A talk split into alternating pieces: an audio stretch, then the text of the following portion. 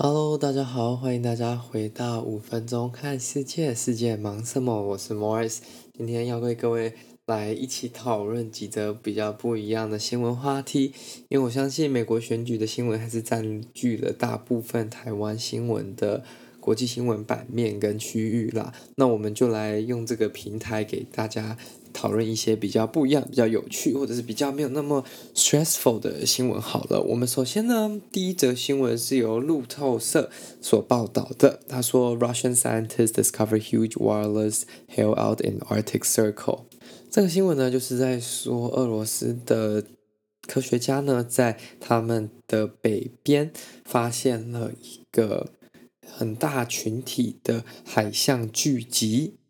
那这个会这么密集聚集呢？就是说，这个 haul out 就是类似一个类似漂浮的冰啦。那因为全球暖化关系，所以其实有很多地方都已经融化了。那剩下的这些地方就仅存不多。那海象呢，他们能去的这些冰块，或者是说这些在漂浮的这些嗯 icebergs，或者是这些 HOLLOUTS，就没有那么多了。那变成说。很多的这些海象就只能聚集在同一块仅存的上面，那就会变成说一群都挤在那个上面。那如果大家有兴趣，其实可以去 Google 一下那个这个刚刚那个新闻标题，你就可以在路透社看到那个图片，这是非常惊人的。你就会看到很像很多蚂蚁聚集在一起那种感觉，它是完全聚集，就是完全挤在那个那个那个漂浮的那个冰上面。那他们说他们数大概有总共有三千只，呃，公的也有，呃，母的也有。那它是在俄罗斯的亚莫 Peninsula 亚莫半岛上面的一个角落啦。那比较特别的是说，以前这个东西没有那么靠近呃人类生活的地方啦。那以前这个都基本上都在 Arctic，就是呃北极，比较有可能会看到，不太可能会这么接近人类。那因为我们的气候越来越冷，代表说。呃，海上的这些冰融化的越来越多，那整个生态也在改变，那变成说，呃，这些整个北极圈的生态圈都被改变了啦。那其实海象算是一种被保护、受保护的一种保育性的动物。那根据 International Union for Conservation of Nature（IUCN），他们已经把海象列成 nearly threatened。在二零一六年的时候，他们认为说，整个世界基本上只剩下大约。一万两千五百多只左右的海象是生存着。那因为其实在这之前呢，不管是全球暖化的影响，还是人们捕猎、盗猎这些海象的情况呢，其实都导致说他们生存不易。那他们本身就呃生存的环境已经受影响，又被人们捕猎，那就会变成说他们整个的 population 整个的比例或者是整个的数量就逐渐的应该说大幅度的减少。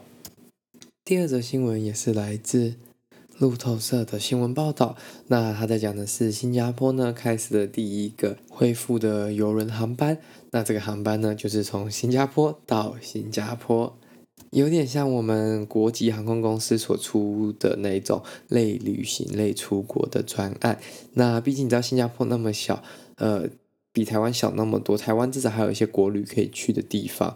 那新加坡其实你要怎么玩的话，其实要离开那个国家还是有一点难度的。那你在国内能玩的东西，毕竟还相对来说还是有限啦。那这个礼拜呢，他们就有开放了这一艘呃游轮，搭载了大约五百多名的旅客，把他们载出去外海，这样子稍微度假一下。那这艘游轮呢，基本上邀请了很多不同，呃，有兴趣的这些旅客一起来参加。那他们在这个旅程的过程当中呢，就没有以前那一种游轮上所有的那种自助餐，所有的都变成基本上是要带位，或者是说就是在你面前上餐的这种餐厅，因为这样子可以确保啦，避免说有一些传染的情况发生。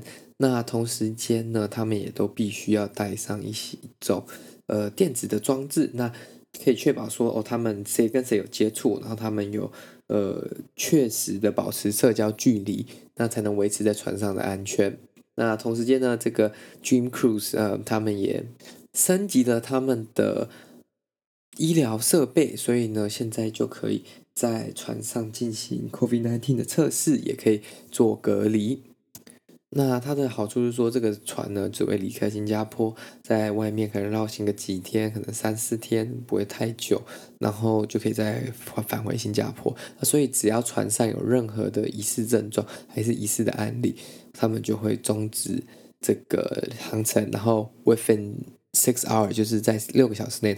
那以上呢是今天为您分享的两则比较有趣的新闻啦，就是希望大家的生活不是被美国选举。单单的笼罩，有一点不一样的新闻跟声音。那喜欢这个节目呢，还麻烦您将它推荐给您的亲朋好友。我们在 Spotify、KKBox、Apple 以及 Google Podcast 都可以收听。